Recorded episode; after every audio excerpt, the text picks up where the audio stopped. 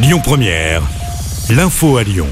Bonjour Christophe, bonjour à tous. Nouvel appel à la mobilisation. Cette semaine, la CGT prévoit une manifestation nationale interprofessionnelle jeudi pour demander des hausses de salaire. Une mobilisation prévue alors qu'à la raffinerie de Fézin, 120 employés étaient toujours en grève ce week-end. Six salariés ont été réquisitionnés pour permettre l'approvisionnement des stations-service. Une réunion est prévue aujourd'hui pour décider de la suite à donner à ce mouvement social qui a démarré, pour rappel, le 27 septembre dernier. De fortes rafales de vent hier à Lyon et dans l'agglomération. Des rafales de 95 km heure ont été enregistrées à Bron, 87 km heure à Saint-Priest ou encore 76 à Brinda. Les pompiers ont été appelés une trentaine de fois pour évacuer des arbres tombés sur la chaussée. Mais heureusement, ces rafales n'ont fait aucun blessé. La police a dû intervenir vendredi soir dans une résidence étudiante à Lyon. Un jeune de 25 ans a été placé en garde à vue après avoir menacé les autres habitants avec un couteau. Il les accusait d'avoir volé sa nourriture dans le frigo collectif de la résidence. L'affaire a été classée sans suite. L'homme a été libéré. Attention, la circulation va devenir encore plus compliquée dans le quartier de la Pardieu. Le tunnel Broto-Servian ferme complètement à la circulation aujourd'hui. Sa réouverture partielle est prévue à l'été 2023.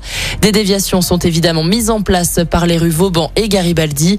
Un tunnel est en cours de construction par la ville et la métropole pour sortir du parking Béraudier vers le centre commercial. Une galerie souterraine de 60 mètres doit être creusée. Des travaux qui imposent donc la fermeture du tunnel Broto-Servian.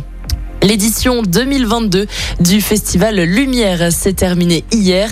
Cette année, c'est le réalisateur Tim Burton qui a été reconnu pour son travail.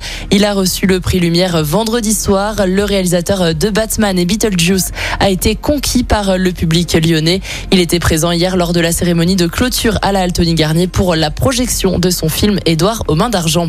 Et puis en sport, en basket, c'est encore une défaite pour l'Asvel hier. Les champions de France se sont inclinés dans le derby face à Roanne. Défaite 83 à 89. Prochain match pour les basketteurs villeurbanais, ce sera vendredi en Euroleague.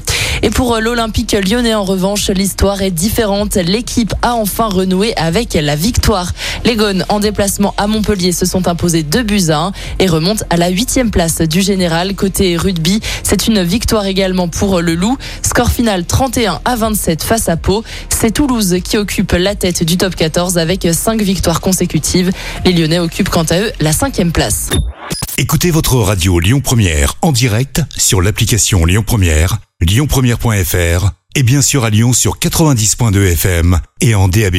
Lyon Première